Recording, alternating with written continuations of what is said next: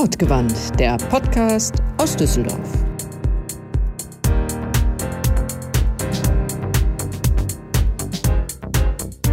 Manchen Menschen hört man einfach gerne zu.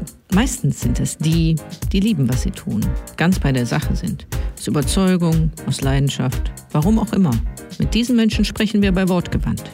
Wir, das sind Philipp, Shanti und Christiane. Diese Folge von Wortgewandt ist im Hybridmodus aufgenommen. Das heißt, zum Teil als Videokonferenz und zum Teil im Studio. Wir bitten die mitunter schlechte Tonqualität zu entschuldigen. Moin Philipp. Moin Christiane. Und wie ist es so? Gut ist es. Und dir? Ja, muss, ne? Oh, und die Shanti, muss. was macht die Shanti so? Ihr sitzt hier rum und guckt zu, wie ihr euch komisch begrüßt. Moin. Moin. Ja, nur weil man das da bei dir da im Süden nicht sagt. Wir sind halt hier im Düsseldorfer Norden. Bei uns sagt man schon Moin. Servus. Ah, danke. Also, an der Ackerstraße ist der Weißwurst-Äquator. Ab da wohnt Shanti in Flingern und sagt Servus. ja, Flingern ist ja so, ein- so ein bisschen out, ne? Also Flingern ist ja nicht mehr so angesagt wie Derendorf. Die Kollenbachstraße kommt total, finde ich. Findest du nicht? Also, die, die ist ja immer schon, also man, man, man erzählt ja hier von wüsten Geschichten, von dem Café am Eck und von den Geschäften, die hier früher waren. Und das, also die Kolmbachstraße war immer schon Epizentrum Düsseldorf. Anscheinend. So, Oder Shanti, was sagst du? Weiß ich nicht. Wo ist die nochmal? Ah. Uh. Ja, und ist ja auch, wer früher in Flingern war, der ist jetzt an der Kollenbachstraße. Zum Beispiel die Eva Maria, die Schreinerin. Ja, die ist ja irgendwie zigmal umgezogen. Und jetzt, die aus dem Hinterhof?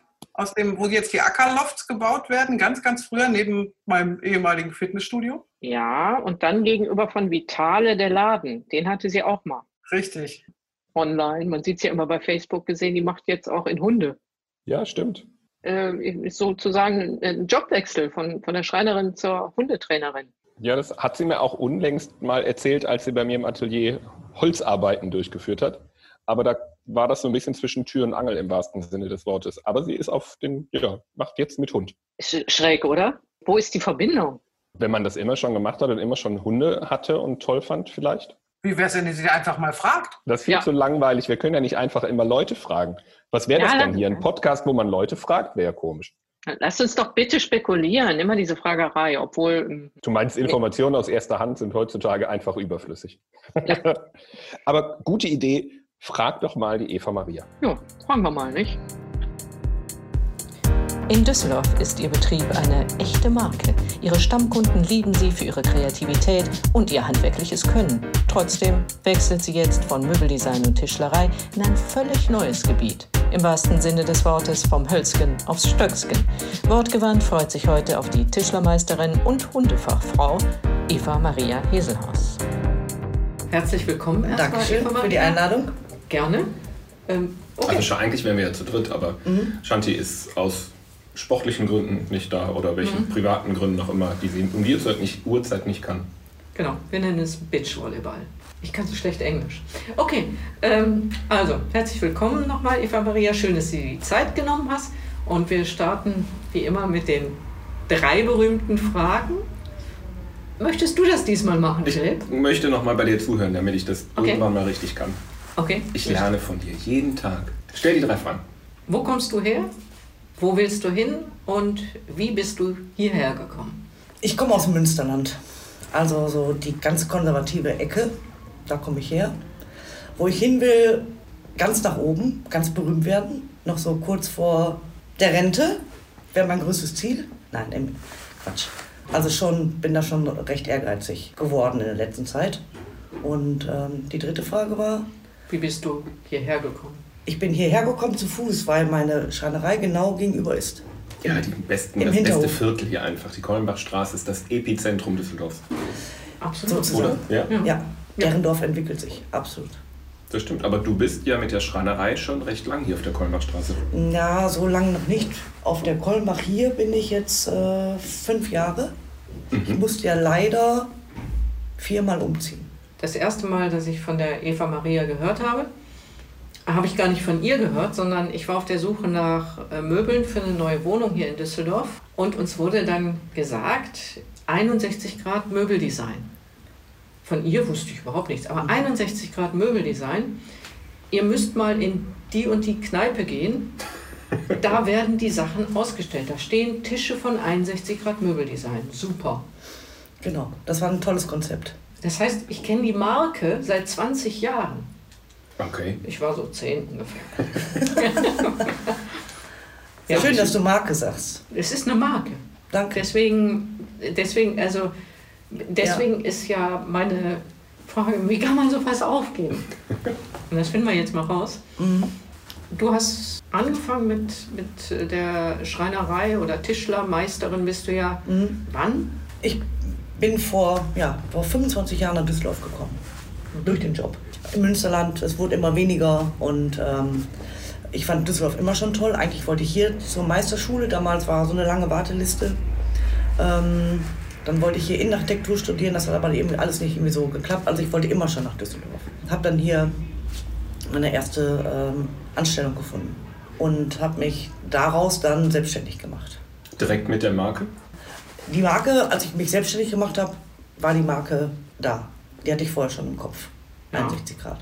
Die Selbstständigkeit war direkt die Marke oder war die Selbstständigkeit eine Schreinerei und du hast dann die Marke? Nee, dann kommt ja immer die Frage, was heißt 61 Grad oder was bedeutet 61 Grad? Weil die Endlich, Leute immer ich werde es heute erfahren. da stehen an der Ampel und gucken, 61 Grad, ist das eine Temperatur, ist das ein Winkel, ist das ein Breitengrad, ist das ihr äh, Geburtsjahr? Äh, was hat 61 Grad, wo ist dieser Winkel oder was bedeutet das? Also ganz, äh, ganz einfach erklärt, auf der Schirmerstraße 61 waren die Anfänge. Mein damaliger Chef hat aus einer LKW-Garage einen Laden angefangen zu bauen. Also die große LKW-Garage. Wir haben aus dem äh, Filmfundus aus Köln so große Gitter eingesetzt und haben dort einen Laden, einen Möbelladen. Hausnummer 61. Und mein Chef damals hat viele Betten auf Maß gebaut und Freundin und ich haben überlegt, das sieht so doof aus, diese nackten Bettgestelle. Wir designen Bettwäsche. Es muss doch irgendwas Witziges geben, was man mit Bettwäsche machen kann. Dann beziehen wir die schön und verkaufen wir die mit. So, dann war so meine Idee, auf dem Oberbett machen wir so kleine Taschen. Und dann machen wir so ein kleines Schokolädchen rein oder so ein Lolli oder ein Zettel oder irgendwie sowas und vielleicht auch ein Kopfkissen auch nochmal so eine kleine Tasche. Bettwäsche gekauft, die Sachen draufgenäht, die Betten damit bezogen. Ja, wir müssen das ja irgendwie nennen, diese Bettwäsche. Und da haben wir irgendwie bei 61 Grad zu waschen. Durch die Hausnummer 61. Mein Chef ist pleite gegangen. Ich habe den Laden übernommen. Äh, also ich bin dann da geblieben. Und ähm, dann habe ich überlegt, irgendwas mit EM, Eva Maria, aber EM ist durch Europameisterschaft, da ist nichts möglich. EM-Design oder irgendwie, das war eigentlich so die Idee. Du hast doch eigentlich schon einen Namen. 61 Grad. Und so, ähm, So ist der Name entstanden. so ist der. Name entstanden und das ist dann auch dann äh, äh, also eine geschützte Marke. Ja. Aber so banal ist es ja gar nicht, weil also da muss man ja erstmal drauf kommen. Und die 61 Grad bei 61 Grad zu waschen, finde ich auch ganz hübsch. Ja. Also finde ich eine schöne, eine Ja. schöne Erklärung, aber an der Ampel stehend kommt man erstmal nicht drauf. Ich Ja. hätte jetzt Ja. auch irgendwie Ja. auf voll Die Bettwäsche ist leider überhaupt nicht verkauft worden. Ich weiß nicht warum. Vielleicht waren wir da irgendwie mal wieder irgendwie zu weit, aber egal. Und dann ist eine Marke geboren und Ja. Du bist erfolgreich damit. Du schenkst älteren Teilen, ich sag mal Fensterläden aus Frankreich zum Beispiel, ein neues Leben in Form von Schranktüren und die Genau. Sachen sehen super aus. Du machst Tische. Mhm. Ähm, Über 1000 bin ich. Das ist eine Zahl. ja. Du hast eine treue Stammkundschaft, die immer wieder zu dir kommt. Ja. Die Leute Da bin ich kommen. auch ganz stolz drauf, auf meine. Ja, die Leute kommen zu dir und sagen, Mhm. mal, kannst du nicht aus diesem Teil mal irgendwie was machen? Ja. Und äh, das kriegt dann auch so eine persönliche Note und du bist erfolgreich damit. Naja, gut, ich kann mir ein Leben in Düsseldorf leisten. Ja, das Und das ist schon mal gar nicht schlecht. Ich wollte gerade sagen, das ist für Also- den, den Schreinerlehrling aus Wanne-Eickel, der andere Lebenskosten hat, schon, glaube ich, erfolgreich. Ja, man muss Ja. halt eben auch eine Schreinermiete bezahlen, also die, Ja. eine Werkstattmiete bezahlen, Ja, eine private Miete. Das ist in Düsseldorf alles Ja, nicht billig. ja, Und ein großes Auto fahren Ja. und einmal im Jahr in Urlaub und so, das Ja. klappt, das läuft. ja. Man kann keine großen Reichtümer anhäufen, Nee, aber, aber- Ja, es funktioniert. du hast ja Und was, macht Spaß. was geschafft und jetzt hörst Ja. du damit auf. Ja, ich plane. Also ich schleiche mich so langsam. How dare you? Ich schleiche mich so Wie langsam kannst weg. du das nur machen? Ja, ja. Warum? weil, hört sich jetzt doof an, aber ich bin bald 60 Mhm. und ich merke, dass ich körperlich das nicht mehr so schaffe. Das ist der eine Grund. Es ist echt eine sch- schwere Arbeit. Das Auto rein, raus, zum Kunden, vierte Etage, das Werkzeug hochschleppen. Das ist natürlich, und jeder Handwerker steht irgendwann mal davor und denkt irgendwie, hm, was mache ich in der Rente oder wie auch immer. Selbstständig heißt eigentlich so gut wie keine Rente. Wo soll man das Geld hernehmen? Die 1000 Euro im Monat um die beiseite, es geht einfach nicht. Also weiterarbeiten. Wie schafft man das, weiterzuarbeiten, aber diese anstrengende Arbeit nicht mehr? Also was gibt es noch? Was macht mir Spaß? Und Hunde waren mein ganzes Leben schon. Ja. Das heißt, Immer ein großer Bestandteil. du gehst jetzt vor die Hunde. Richtig. Ich wusste das sagen. Richtig. Du wolltest sagen, sie ist auf den Hund gekommen. Bleib, Richtig. bleib beim Skript. Ja, ja, ja, Ja. hast schon recht. Ja. ja. Blöde Sprüche, zwei Häkchen, danke. Du machst jetzt mit Hunden. Ich mache jetzt mit Hund. Genau. Jetzt macht sie auch noch mit Hunden. Wie so viele andere Was auch. machst du da? Führst die Hunde aus oder was? Ja, ich mache ähm, alles Mögliche. Also ich habe vor drei Jahren mir überlegt, irgendwie, das macht mir Spaß. Und nach gründlicher Überlegung ist es einfach so, du musst anfangen, irgendwelche Scheine zu machen. Mhm. Denn ohne Qualifikation ähm, geht es nicht. Und ohne Qualifikation, ähm, man muss auch eine Betriebshaftpflicht und und und. Also ich wollte das schon richtig auf vernünftigen Füßen stellen von Anfang an. Also fängt man an, das erste Seminar, das zweite, das nächste und dann leckt man irgendwie Blut und dann irgendwie, aha, das Seminar wäre eine Voraussetzung für den Hundetrainer. Okay, dann mache ich das. Bestanden, macht Spaß, okay. Das wäre ein weiteres Seminar als Vorbereitung für den Hundetrainer. So, dann habe ich lange überlegt, soll ich das mit dem Hundetrainer machen? Das heißt aber ein Jahr lang kein Wochenende. Entweder im Praktikum oder auf dem Seminar. Ich habe das zu Hause besprochen. Äh, Ich bin jetzt praktisch ein Jahr am Wochenende nicht zu Hause und drei oder vier Abende in der Woche auch nicht zu Hause. So, machst du das mit? Und meine Frau hat gesagt, irgendwie, mach natürlich. Super, mach das.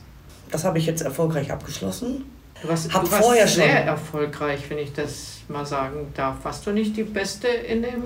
Ja, man munkelt. Ja. Ich war erstmal mit Abstand die Älteste. Ich glaube, ich habe den Vorteil gegenüber der 23-jährigen jungen Frau, dass ich bei sowas recht diszipliniert sein kann. 3 Uhr nachmittags den Hammer fallen lassen, ab nach Hause, die Bücher raus, hinsetzen, lernen. Oder dann nochmal zum Praktikum. Man muss an verschiedenen Hundeschulen Praktikum machen. Losfahren zum Praktikum. Und das wirklich also mit Disziplin. Und einfach so sagen, heute habe ich keinen Bock und heute ist zu heiß und äh, ich habe zu viel gefeiert und äh, rufe eine Freundin an.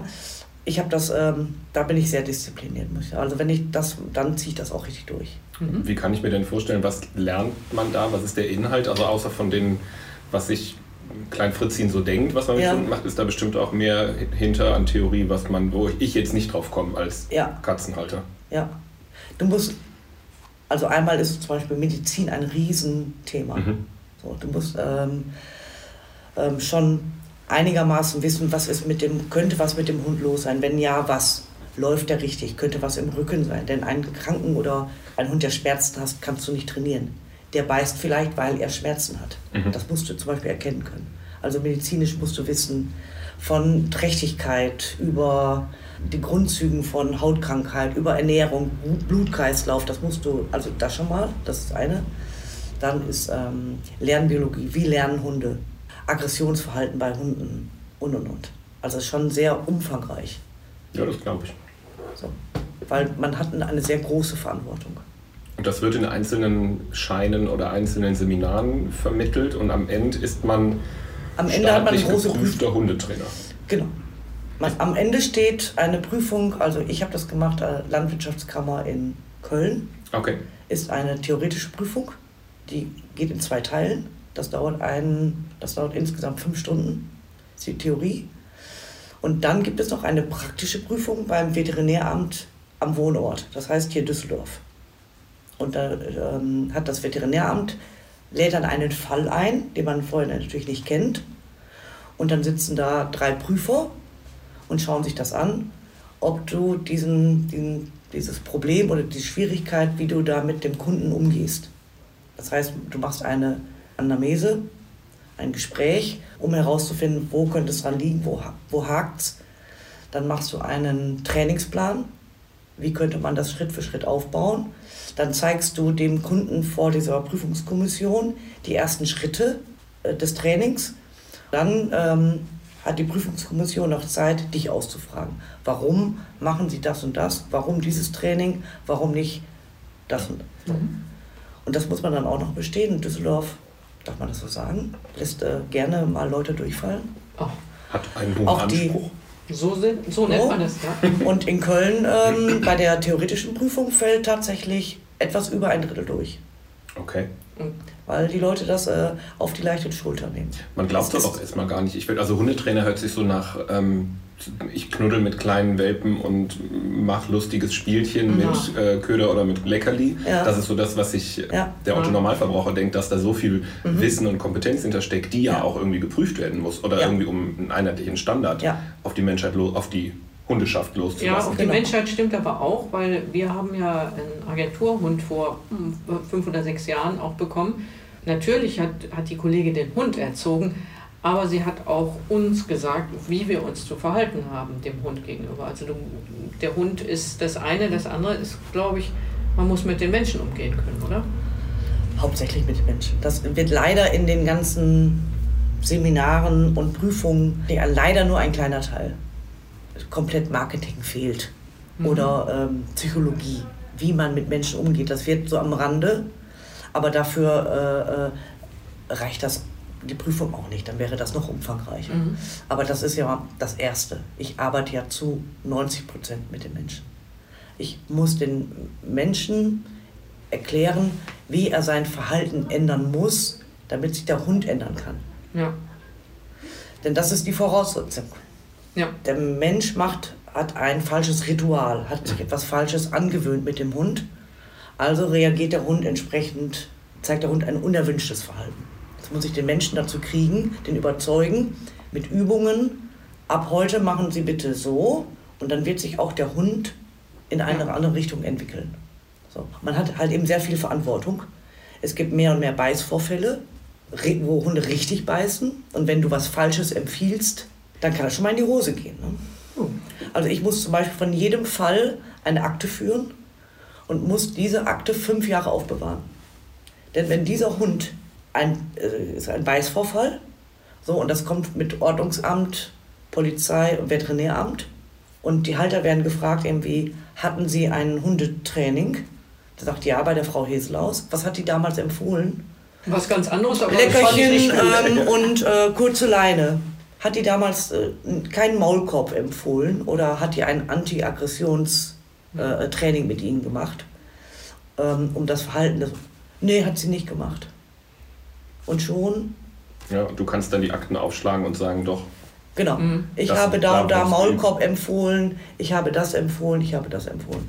Also man muss auch ähm, jedes Jahr Fortbildung nachweisen. Mhm. Das heißt, ich bin jetzt für ähm, für fünf Jahre zugelassen, das ist jetzt auch fünf Jahre, fünf Jahre zugelassen und muss aber jedes Jahr mindestens zehn Stunden an einer Fortbildung teilnehmen in mhm. Bereichen, die mich interessieren. Und dann muss ich das nach fünf Jahren einreichen beim Veterinäramt und dann werde ich weiter wieder zugelassen. Aber auf jeden Fall finde ich, es hört sich sehr vertrauenserweckend an, dass da so viel hintersteckt. Dass ja. es nicht einfach nur, ich kann gut mit Hunden und morgen bin ich Hundetrainerin mhm, sondern das, dass da Früher war das so. Mhm. Das haben die aber ähm, vor ein paar Jahren in Deutschland ähm, auf, auf eine Ebene, also alle müssen diese Scheine machen, diese Prüfung machen, vom Veterinäramt diese Prüfung machen. Ähm, ja. Das ist schon. Und das, der, der Ausbildungsberuf, der heißt dann tatsächlich auch Hundefachfrau?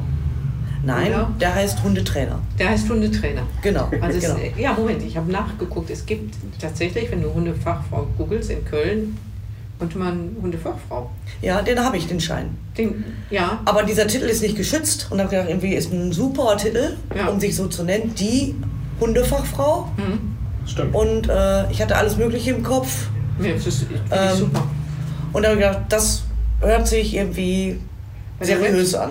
Du äh, bist ja schon, ich weiß nicht, dein ganzes Leben lang mit Hunden irgendwie zugange. Das heißt, du äh, kommst nicht von ungefähr, hast jetzt nicht gedacht, oh, ich bin jetzt Tischlermeisterin, ich kann nicht mehr gut tragen, jetzt mache ich mal was mit Hunden. Also Mhm. wie bist du auf die Hunde dann gekommen? Auf die Hunde bin ich gekommen, weil der eine Hund oder die Hündin, die wir haben, ist eine sehr anspruchsvolle Rasse. Also Deutsch Kurzhaar ist äh, ganz klassischer Jagdhund. Man sagt so schön, das ist ein richtiger Ferrari. Also den muss man fahren können. Und dieser Hund hat, äh, die haben richtig Power. Die ist aus einer Leistungszucht. Ich wollte immer so einen Hund haben. Ich hatte vorher Mischling, aber äh, ein Deutsch Kurzhaar, das war immer so mein Traum. Und diese Hunde, die müssen, also die sollte man richtig ausbilden. Das heißt, die muss man artgerecht beschäftigen. Ein Hund, ein Jagdhund in der Stadt, der hat halt, oder diese Rasse hat bestimmte Ansprüche. So, die sind sehr, sehr intelligent. Und wenn man das nicht fördert und damit arbeitet, kommen die auf ganz dumme Gedanken. Und dann war ich, ähm, ich muss eigentlich sagen, wir, wir waren dann in einer Hundeschule und haben dann auch die Jagdhundausbildung mit ihr dann gemacht, mit Prüfung, mit allem. Ja. Und dann kommt man so in dieses Thema rein.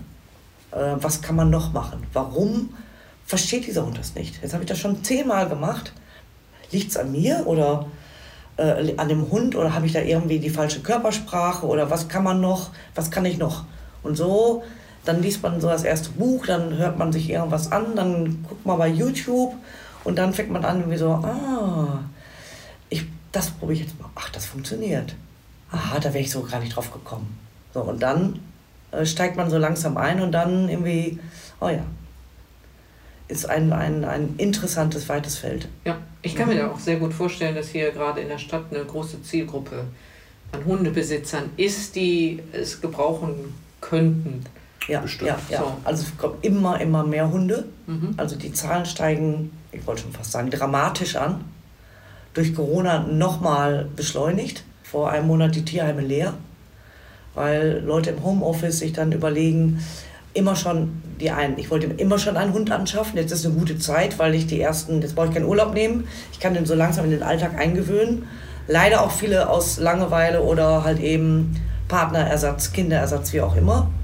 Ähm, aber die Zahl steigt immer mehr. Es gibt immer mehr Hunde. Es gibt unglaubliches Angebot. Sport, die ganze Futtermittelindustrie, Bekleidung, Regenmäntel, Für dich? Schuhe, Was zeigt ihr so Ähm, auf mich? die tollsten Halsbänder. Also es ist ein Riesenmarkt. Mhm. Ein Riesenmarkt. Damit wachsen auch die Probleme. Also sehr viele Hunde in der Stadt, die sich begegnen und viele, die ähm, aggressiv auf Artgenossen reagieren. Und in der Stadt kann man sich nicht so ausweichen. Also ist man eventuell jeden Tag damit konfrontiert, aha, ich muss meinen Hund da ausführen und dann kommt der Nachbarshund da um die Ecke und die können sich nicht gut leiden. Also gehe ich schnell mal eben auf die andere Straßenseite. Also da sind die Probleme eher sichtbar. Bei uns auf dem Land, Münsterland, da ist das, äh, die Hunde sind dann auch im Zwinger teilweise. Wenn man mit denen spazieren geht, kann man um 8 Uhr irgendwie in den Wald gehen, da ist keiner. Da, tauchen, da hat man nicht diese Probleme ähm, mit anderen Artgenossen, dass man Mhm. sich begegnet oder so. Und ähm, das ist aber in der Stadt ganz anders. Ja, oder wenn du einen Hund, äh, viele haben ja einen Jagdtrieb und jetzt laufen die kleinen Kaninchen Ja, überall rum. Ja. Das ist, äh, ich habe da auch letztens einen Jack Russell gesehen und eine verzweifelte Halterin. ja. Sie waren weit auseinander. Das Kaninchen Ja. auch noch gesehen? Oder? Ja, das ja das weiß ich nicht, dass, ob was draus geworden ist. Ja. Die waren zu Und schnell. die meisten Leute schaffen sich einen Hund an, optische Gründe. Also das ist, äh, ich sag jetzt mal, 99 Prozent. Der sieht süß aus. Ich wollte immer schon diese Rasse haben, oder es muss eine bestimmte Farbe sein oder, oder wie auch immer. Mhm. Die Optik, der sieht gut aus, das passt zu mir. Und dann beschäftigen sich die Leute erstmal. Huch, das ist ja ein, äh, der hat ja Jagdtrieb. Ähm, Wo kommt denn das her? Von mir hat er das nicht. also, äh, wieso ist das überhaupt ein Jagd? Ach, ach, das ist ja ein Jagdhund. Aha. Ja. Und jetzt ist dieser Jagdhund arbeitslos. Ja. Im dritten Stock in der 70 Quadratmeter Wohnung. Uncool. Und dann, Und dann- kommst du. Und dann komme ich ins Spiel. Bei Jagdhunden oder ich habe jetzt im Moment äh, Beißvorfälle. Aber Mhm. so richtig heftig, Ja. wo Hunde beißen. ja. So. Und wo Leute auch ganz erschrocken sind. Oder wo ein Hund so verhätschelt und verwöhnt wird, dass dieser Hund schon mit zehn Monaten es schafft, die Leute vom Sofa zu bitten. Liegt das hier mein Platz? Nö. Sehr Und er ist erst zehn Monate. Also das, solche Fälle habe ich jetzt auch Ja, im Moment. ich glaube, ich, glaub, ich wäre auch so ein Opfer. Ja, das ist, äh, ja, und dann sind die Leute immer so ganz erstaunt, was haben wir falsch gemacht? Oh. Und dann kommt der Hund in die Pubertät und Hunde haben auch eine Pubertätsphase. Und dann wird es nochmal richtig anstrengend. Und wenn man da nicht die Grundlagen schafft, ein Hund wird im Durchschnitt zwischen 14, 16 Jahre alt. Und das heißt, man muss am Anfang halt eben relativ streng und konsequent die ersten zwei Jahre, dann kann man etwas lockern. Aber die erste Zeit muss man echt aufpassen, echt streng sein. Immer konsequent. Und man muss selber ganz klar sein. Und nicht einmal so, einmal so. Klare Körpersprache, klare Ansage. Und das lieben Hunde. Lieben, Hunde lieben eine klare Führung. Das begeistert Hunde. Das finden die ganz toll. das ist, also für mich klingt das so, als wäre das ein, guter, ein gutes Zukunftsgeschäft für dich. Geschäft oder du Ja. hast ja auch sehr, sehr viel Spaß dran, mit Leidenschaft daran zu gehen. So, jetzt hast du aber noch die äh, Schreinerei, du hast noch die Marke 61 Grad. Ja, Wenn ich Tischlermeisterin wäre, ja. würde ich zu dir gehen und sagen, gib mir die Marke, ich mache das weiter. Mhm. Findest du einen Nachfolger, Nachfolgerin? Habe ich mir noch so keine Gedanken gemacht, aber ich glaube, das ist fast aussichtslos. Also wenn das jetzt jemand hört, kann man sich bei dir melden? Und Ja, warum nicht? Ja, Warum nicht? Ich habe eine super Stammkundschaft. Also noch ist es nicht so weit. Ich, Im Moment mache ich das alles noch parallel. Mhm. Mit dem Hundethema, das muss ich jetzt mal aufbauen, damit ich da auch wirklich von leben kann. Äh, Das ist super angefangen. Ich bin sehr, sehr zufrieden ohne, ohne Werbung. Man kann fast sagen, die Leute äh, rennen mir die Türen ein. Das ist super. Äh, aber das, ähm, da warte ich noch ein bisschen mit. Aber dass jemand das übernimmt, sehr schwierig. Es fehlt an Nachwuchs, also an Nachwuchs im Handwerk, die, ah, wie soll ich sagen, ehrgeizig sind. Oder die so Alleinkämpfer und die so alles machen. Also von Reparaturen, Restauration, Neubau. Die Leute spezialisieren sich auf Küchen, auf Fenster, auf Innenausbau, auf Bau. Aber es gibt kaum noch Leute, die alles machen. Mhm. Man muss halt eben da sehr breit aufgestellt sein. Also wenn jemand da gerne. Ich glaube, das wird schwierig, aber Also junge Nachwuchs, TischlermeisterInnen Ja. können sich bei dir melden. ja gerne. Ja, Ja. klar. Dafür habe ich auch schon schön Werbung für dich gemacht oder ich habe dich zumindest weiterempfehlen können. Ich fand Ja. es sehr lustig, weil ich habe mit dem gleichen Menschen innerhalb von zehn Minuten erst über den kleinen Innenausbau, den er aus Holz in seinem neuen Badezimmer braucht, gesprochen. Ja. Ja, ja da kenne ich jemanden. Ja. Ich schicke dir gleich die Adresse. Zehn Minuten später sprachen wir über seinen Hund, mit dem er eine neue Hundeschule sucht. Guck. Nimmst du die gleiche Telefonnummer. Sagst du nur Bescheid, dass er was anderes Und wenn er was, äh, wenn er ein, ein ganz stylisches Hundekörbchen braucht und einen Napfständer und eine Leingarderobe, das mache ich ja auch. Eine. Dogs Interior, das ist ja die dritte Marke, die ich habe. Stimmt, das äh, steht auch auf deinem äh, großen Schöner Aufbau. Wohnen mit Hund. Da haben wir ähm, viele Messen, viele Messestände gemacht, viele Messen ähm, haben wir besucht mit unserem Stand. Das ist dann leider so ein bisschen eingeschlafen, aber ähm, mache ich nach wie vor. Kommen immer mal wieder Anfragen. Ja, Mhm. die Sachen sehen auch sehr schön aus. Das ist auch das Schöne So mit so handwerklichen Sachen, wenn man die, wenn man es einmal gemacht hat, heißt es ja nicht, dass man das nonstop nacheinander machen muss. Mhm. Mit so einem Jahr Pause macht man ja das einfach auch nochmal genauso schön. Ja. Darf ich auch Werbung machen? Natürlich. Dafür sind wir hier. Also ein äh, guter Freund von mir, der hat in Krefeld einen Hundesalon Mhm. ganz neu eröffnet. Der ist auch so um Umwege auf den Hund gekommen. Und in diesem ähm, Friseursalon, Fellpflege, hat er zum Beispiel meine Körbchen ausgestellt, verkauft die super, Ja. weil Leute halt eben da sitzen, Kaffee trinken, die schauen zu, wie ihr Hund frisiert, gekämmt, getrimmt wird, gucken dann ne, auf diese Hundekörbchen, auf diese Leinen, auf diesen Napf, äh, kaufen das dann. Mhm. Und dieser Hund fängt dann irgendwann an, irgendwie zu knurren. Äh, Zack. Abo für den Hundetrainer. genau. Und dann sagt der André, sagt dann irgendwie, wenn Sie eine Hundetrainerin brauchen, bitte zu der Frau Heselaus. Das heißt also, ich bin im Moment ein, zwei Mal die Woche in Krefeld unterwegs. Ja. Ja. ja, Ja, also jetzt wissen, wissen wir, also ich weiß endlich, woher 61 Grad kommt. Das war eigentlich Sinn und Zweck dieses Gesprächs. Und das endlich mal zu nur hören. deswegen sind wir heute hier. Ja, Also du warst äh, ja auch Gast im bei 61 Grad. Zu Ja. Tisch, du hast zu Tisch gesessen. Ja, wenn ich mich recht entsinne, ist schon so lange her. Ja.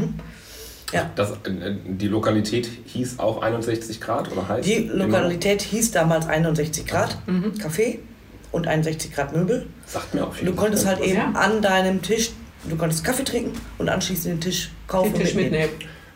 mitnehmen. Der war jetzt nicht im Preis drin, aber So, alles, was äh, ausgestellt war, ob das das Geschirr, die Bilder an der Wand, die Dekoration, der Tisch, der Stuhl, die Kommode, alles, überall stand ein Preisschild.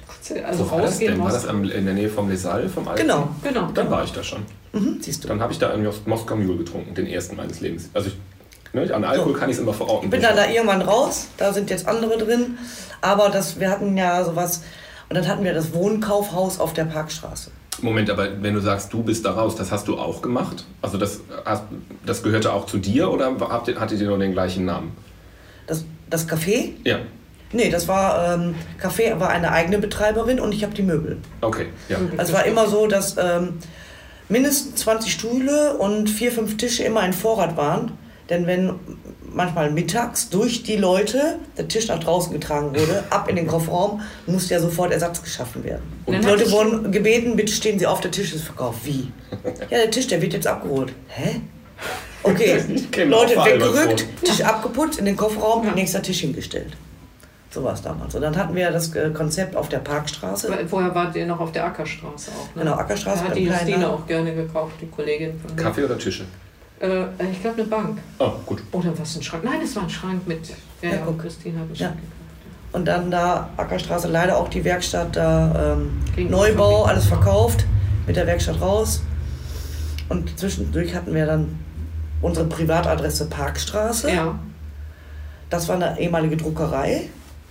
Und der kleine Druckereiraum, also das Wohnzimmer, werden dann, diese Immobilie wurde irgendwie nicht vermietet. Für eine kleine Handwerksfirma, die Einfahrt zu klein, bla bla bla. Stand also leer. Der Eigentümer hat sich überlegt, aus, der, aus dem ehemaligen Büro dieser Druckerei mache ich äh, eine Küche. Aus der Teeküche, da kann ich ein Bad rausbauen. Dann kann man einen privaten Teil irgendwie so hinbasteln. Und diese 80 Quadratmeter kleine Halle ist dann das Wohnzimmer. Und dann hat er sich weiter überlegt, irgendwie, naja, ich kann dann diese 80 Quadratmeter vermiete ich als Gewerbe, zum Beispiel für einen Architekten oder irgendwie so, vielleicht eine kleine Agentur und vorne wohnen. Und dann kam, haben wir diesen Herrn kennengelernt und haben gesagt, irgendwie, ach, wir könnten das eigentlich noch gut vorstellen. Da war das aber noch nicht so fertig umgebaut. Dann habe ich gesagt, ich baue das da hier zu Ende. So, ich mache das. Und dann haben wir in unserem Wohnzimmer das Konzept gehabt, also Wohnkaufhaus. Wir haben in unserem Wohnzimmer ganz normal gelebt, Fernsehen geguckt, abends Gäste und haben aber an allen Sachen war ein Preisschild. Sehr lustig. So. Und dann haben wir äh, immer gro große Feste gemacht. Ähm, wir hatten dann Kamin, Weihnachten, richtig schön so mit Decken und mit Kaminholz und mit äh, so, ja, überall stand ein Preis. Und dann haben wir, wir hatten den kleinsten Weihnachtsmarkt Düsseldorfs. Im Innenhof war die Original-Weihnachtsbude von, äh, vom Glühteufel. Die haben auf dem Schallochplatz diese neuen Weißen. Aber seine original alte, wo man rumgehen konnte, die war ja praktisch nicht mehr die stand ja rum, sozusagen. Und ich kenne den Sascha gut und habe gesagt, Sascha, ähm, was hältst du von dem kleinsten Weihnachtsmarkt Düsseldorf? Eine Glühweinbude im Innenhof. Super, das machen wir. Der hat seine ganzen Leute, zwei Tage Aufbau bei uns im Innenhof. So, diese Glühweinbude.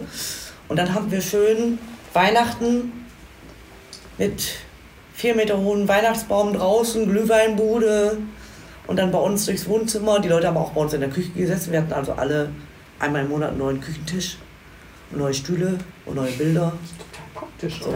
Das Einzige war halt eben Schlafzimmer. Das, das haben wir dann so abgetrennt. Aber selbst im Bad waren dann irgendwie Zahnputzbecher mit Preisschild. Also die Leute gingen bei uns auf Toilette und kamen dann raus, irgendwie, äh, den Zahnputzbecher, den hätte ich gern.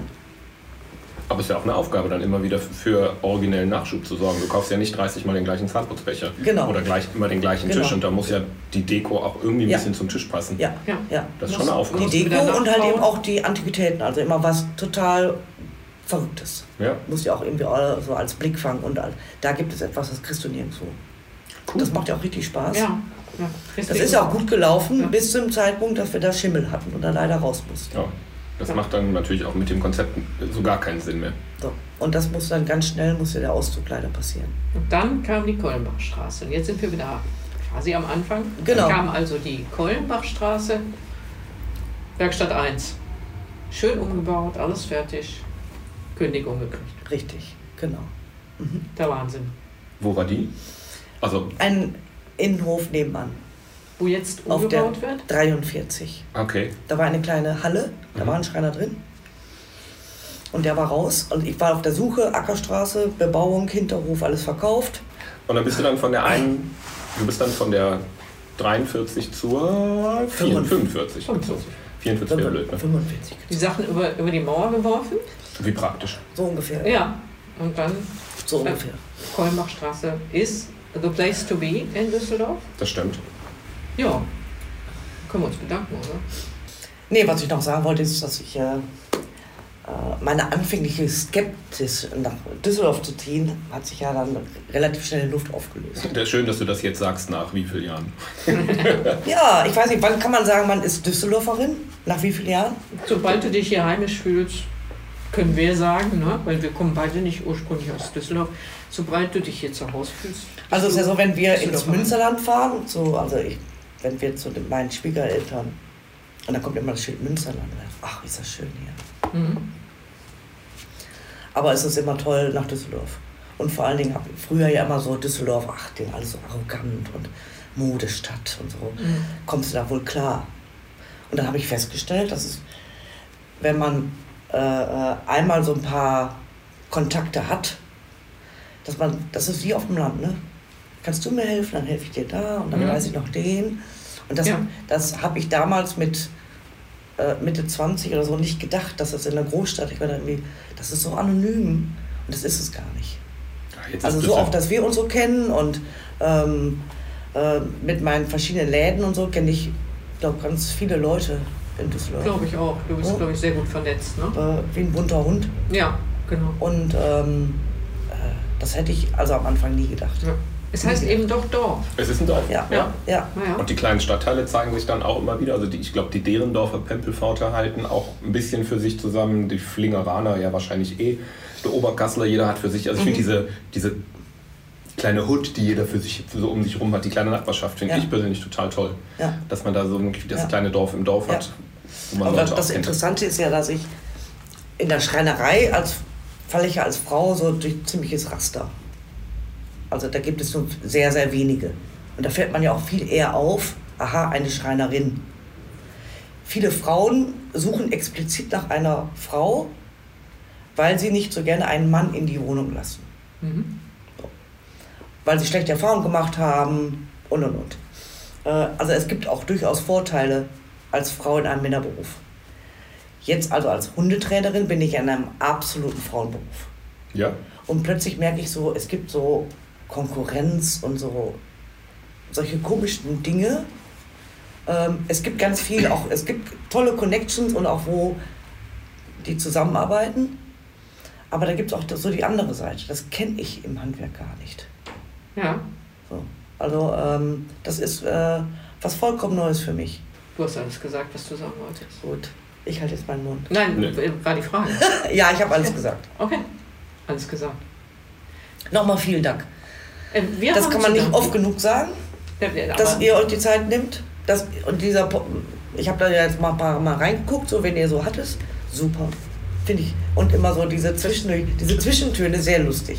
Macht das super. das ist eine komische Abmoderation, weil normalerweise sagen wir Danke und danken dir für die Zeit. Aber schön, so rum. Ja, wir Super. lassen es einfach mal so Wir stehen. lassen also Gäste, die selbst arbeiten, Ja. finden wir super. Absolut. Ja. ja, Äh, Dann auch von unserer Seite vielen Dank, dass du dir die Zeit genommen hast. Ja, und auch so Und- leidenschaftlich und interessant erzählt hast. Ja, Merkt man, dass du da voll Ja. drin Ja, steckst in dem absolut. Thema und dass es so ja. ja. ja, ein, neuer Mittelpunkt ist. Ja, Ja, das ist- ja. Und mit Menschen zu arbeiten, das finde ich, ähm, ja, finde ich sehr interessant. Und wenn das dann auch noch funktioniert, dass da mehr Harmonie und dass dieser Mensch irgendwie, die meisten muss ich ja überhaupt erstmal aufrichten. Die schla- schlafen so mit ihrem Hund. Ich sage, als Hund würde ich dir auch nicht folgen. ich bin da ganz, ich bin da ganz krass. Ich Ja. sag, richte dich mal auf. Geh mal zu deinem Ziel, wo du hin willst, zu dem Park, Siehst dahin. Das Der Hund lässt dich, Osteopathin auch immer zu der. Hund lässt dich dahin ziehen.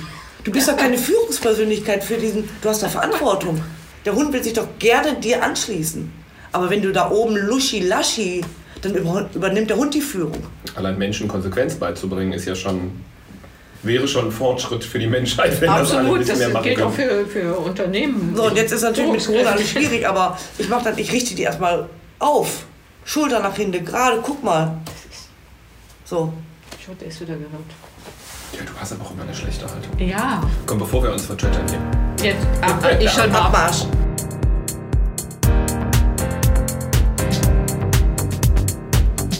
Ja, Shanti, schade warst du nicht dabei bei unserem Treffen mit der Eva Maria. Hast du was verpasst? Scheinbar. War wirklich interessant. Die Augen leuchteten, wenn sie es erzählt hat. Und das Und sind die tollsten Leute, mit denen wir reden können, die Begeisterung haben für das, was sie tun.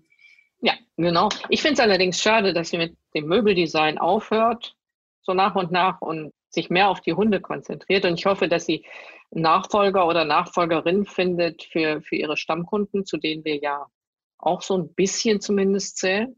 Ja, man muss sich jetzt beeilen, die Projekte, die noch so im Köpfchen sind, jetzt noch mit ihr anzugehen. Ja. Das wäre sonst echt schwer, wenn man dann, also wenn sie dann das Rhythmus weiter reduziert. Ja, richtig. Und wir äh, starten hier natürlich auch nochmal den Aufruf, wer eine eingeführte Marke, Schreinermarke in Düsseldorf übernehmen möchte, kann sich bei der Eva Maria melden und mal nachfragen. Man sollte Schreiner sein dafür. Stimmt, du hast recht. Du hast recht. Ich habe auch, ich hab auch schon gesagt, ich würde es machen, aber ich kann es nicht. Aber du könntest jeden könntest einen Schreiner einstellen. Das hilft aber eventuell auch nur Ja. bedingt. Ja, das ist richtig. Das Ja. neue Holzimperium an der Kollenbachstraße. Schon war klar. Apropos, Ja. ähm, äh, ich muss noch mal daran erinnern, wir haben beim letzten Outro gesagt, nach der letzten Folge, wir würden uns mal umsehen, Eisdielen in Düsseldorf. Das Wetter war aber dann nicht so. Oder wart ihr jetzt noch mal irgendwie und habt ein paar Eisdielen getestet? Nein. Nö, Oh. ich war kein, war nicht. Hm, hm, Aber ja, dann äh, gut. haben wir ja einen Plan für nächste Woche. Ja, wir schieben, wir schieben das jetzt immer von Folge zu Folge. Eisdielen testen. Und dann ist Winter. Man kann auch im Winter Eis essen mit heißen Kirschen, das ist auch lecker. Das stimmt. Ne? Und wenn unsere geneigte Leserschaft irgendwelche Geheimtipps für Eisdielen hat, oder Hörerschaft, Entschuldigung, dann äh, schreibt uns. Sagt Bescheid, wo esst ihr euer Lieblingseis? Der Sommer kommt irgendwann. Stimmt. Der, der war ja schon da. Also wir wollen uns nicht beklagen. Und unsere Gärtnerinnen in der Agentur, die äh, sind heilfroh, dass es regnet. Nachts. Das ist auch immer sehr kuschelig, finde ich. So, so unterm Dach und dann regnet es und plätschert, das ist sehr gemütlich. Ich komme kaum aus dem Bett. Aber das ist ein anderes Thema. Äh, ja. Genau. So. Gut, Ja. Wenn ich gerade rausgucke, äh, Schirm auf und raus. Ja, genau. Und Ja. Eisdielen testen. Rausgehen und im Regen singen und Eis essen dabei. das klingt nach einem Plan. Das habe ich beim letzten Mal schon gesagt, aber jetzt setzen wir ihn um. Ja, Na dann, Shanti? schönen Abend. Viel Spaß beim Schneid, Shanti. Ja, das wird schön. tschüss, tschüss.